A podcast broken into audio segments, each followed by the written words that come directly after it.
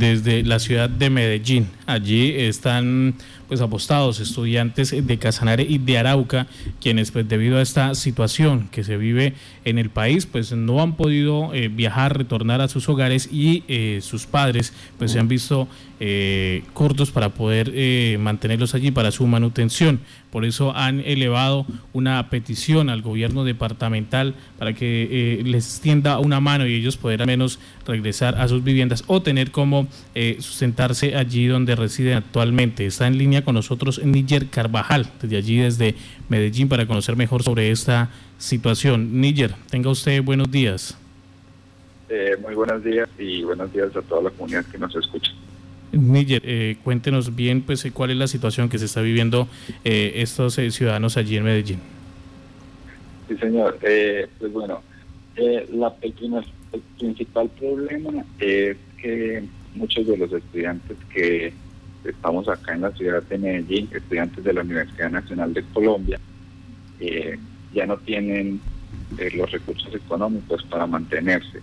Hay algunos compañeros que ya los amenazaron de echarlos de sus casas, otros compañeros tuvieron que pedir asilo eh, con otros compañeros para poder sostenerse, pedir dinero regalado a los chicos de la universidad para poder comer. Entonces la situación la verdad es muy compleja y pues hasta el momento ni la universidad ni el gobierno, eh, tanto departamental como nacional, no han brindado ningún tipo de ayuda económica. Eh, hay compañeros que ya están teniendo problemas psicológicos. Entonces, eh, por ese motivo decidimos como reunirnos los chicos de la Universidad Nacional y crear un grupo para enviar una carta y un llamado de auxilio al gobierno departamental para que nos ayudara en conjunto con los chicos del departamento de Arauca.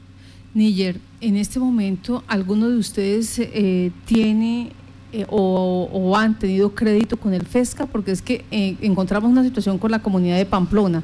Un promedio de 25, 27 jóvenes no se les ha hecho el desembolso de estos recursos. Allí son recursos propios, esfuerzo de toda su familia o de las familias que están ayudando a estos chicos a ser profesionales o hay créditos también por ahí.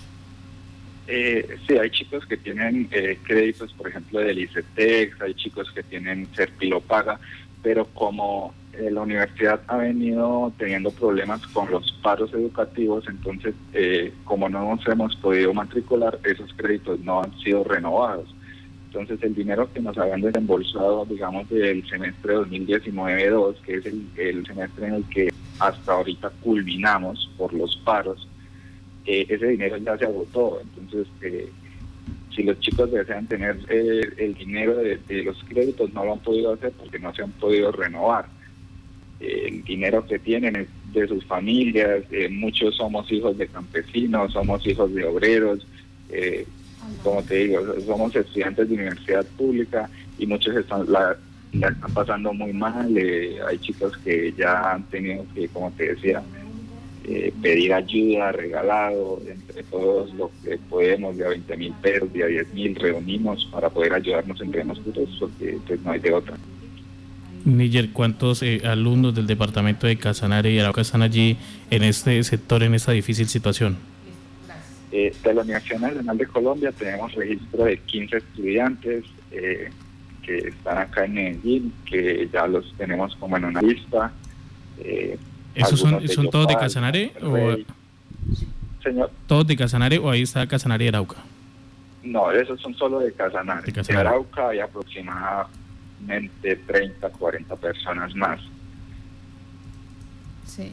¿Y esto es solamente la Universidad Nacional o también hay de, la UDEA? solamente la Universidad Nacional, sí. Eh, porque, bueno, pues eh, digamos que ya para realizar un listado general, pues a nosotros nos queda también un poco muy difícil eh, comunicarnos con chicos de otras universidades, pero sí tenemos conocimiento de, que, por ejemplo, en la Universidad de Antioquia. Sabemos que hay compañeros de, de Casanare, sabemos que hay compañeros de Arauca, en la Universidad de Medellín. O sea, el problema eh, como tal es muy grande Ahí sabemos que hay muchos estudiantes que están fuera de sus hogares y que la están pasando realmente mal con esta situación.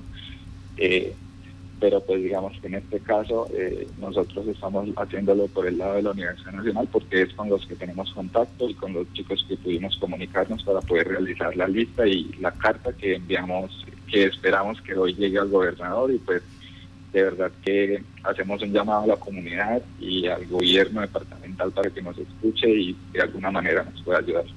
Me dicen acá, es el mismo problema que tienen los estudiantes de Pamplona están en estas mismas condiciones y lo peor, el FESCA no ha dicho nada, no ha dado respuesta. O sea, seguimos con la misma situación, tanto en Cúcuta, Pamplona y ahora en Medellín con los estudiantes, aquellos que tienen crédito con el FESCA, otros que simple y llanamente son esfuerzos de la familia, eh, donde eh, explicaba Miller, eh, trabajadores, obreros, y en este momento ven cómo sus hijos están allí padeciendo. ¿Cómo están haciendo ustedes entonces para la alimentación, para el hospedaje? ¿Cómo se las han arreglado?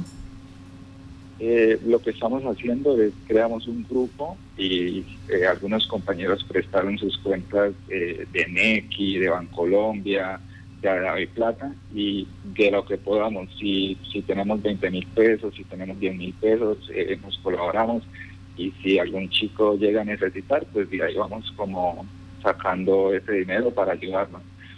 Pero digamos que también ya esos recursos se nos están agotando y pues eh, por eso también el llamado de auxilio al gobierno. Níger, ese llamado que ustedes que hicieron que ustedes dicen que hicieron a través de un escrito ya fue eh, ya se hizo llegar a la gobernación de Casanare. Eh, sinceramente no sabría decirte porque eh, pues nosotros a través de una diputada fue que logramos como hacerle llegar la carta y pues bueno, ella quedó comprometida en, en hacerla llegar al gobernador. Esperamos pues que lo más pronto posible tener respuesta. ¿Qué diputada fue quien se comprometió a llevar la carta? Eh, Zoraida, Zoraida Barreto eh, está colaborándonos con eso. ¿Cómo están haciendo ustedes con la situación del COVID? Porque Antioquia es una de las ciudades, eh, o más bien uno de los departamentos donde sus ciudades tienen más casos de COVID-19. Pues hasta el momento, con todos los chicos con, que, eh, con los que he podido hablar, eh, todos hemos cumplido, todos tenemos la, el compromiso de cumplir con la cuarentena, hemos tenido cuidado, ninguno ha manifestado síntomas y pues Obviamente estamos dispuestos a realizarnos la prueba en el caso, digamos, de que el gobierno decida ayudarnos para viajar, eh, cumplir con todo el protocolo de seguridad y el protocolo sanitario, pues para obviamente no poner en riesgo a nuestras familias ni a nadie eh, con el que tengamos contacto. Entonces, hasta el momento, ninguno de los compañeros que está en la lista ha tenido ningún eh, percance con la salud ni ha tenido ningún síntoma relacionado con COVID-19. Han, estado muy juiciosos. Bueno, entonces... sí, exacto. La, la, carta se supone ya debería estar aquí en el departamento de Casanare, en la oficina del gobernador, para saber pues eh, qué es lo que va a pasar, no solamente con ustedes, también con la gente que está en este momento en, en Arauca, en Pamplona, en Norte de Santander y ahora en Medellín. ¿Cuál es la, alternativa?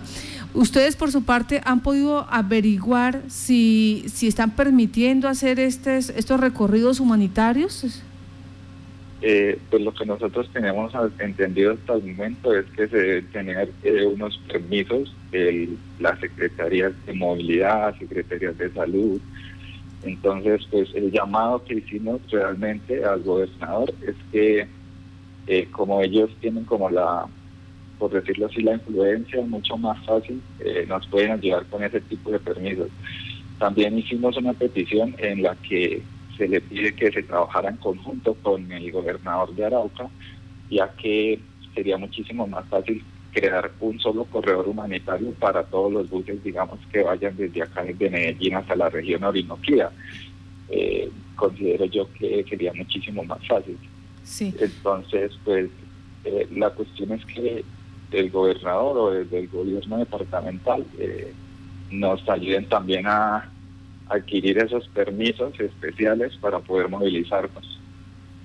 Hay una información que me acaba de llegar de una oyente, eh, una fiel oyente de Contacto Noticias, y es que nos dicen el ICT extendió los plazos para la solicitud, legalización y renovación del crédito. Ahora el formulario de solicitud de nuevos créditos educativos estará disponible durante todo el 2020. Entonces la recomendación que están haciendo en este momento es entrar a la página del ICT para que revisen esos plazos.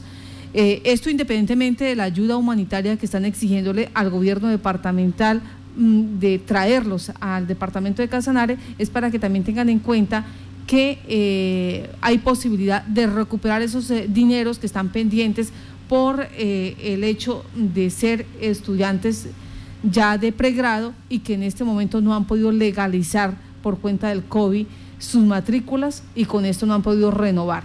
Entonces ahí queda otra, otra tarea adicional.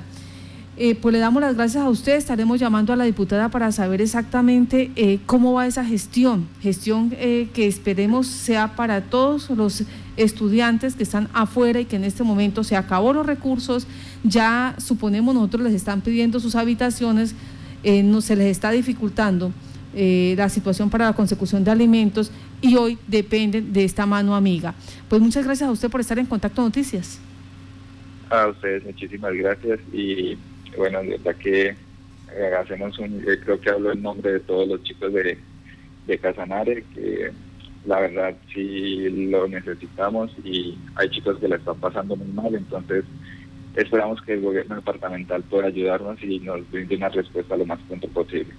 Gracias, gracias. a usted, gracias a usted. Hay otra apreciación acá, dicen los buses que generosamente están llevando ciudadanos venezolanos que también lo necesitan a la frontera, pues estos mismos buses pueden traer a los estudiantes. Este gesto es humanitario y se necesita ya de esa mano amiga.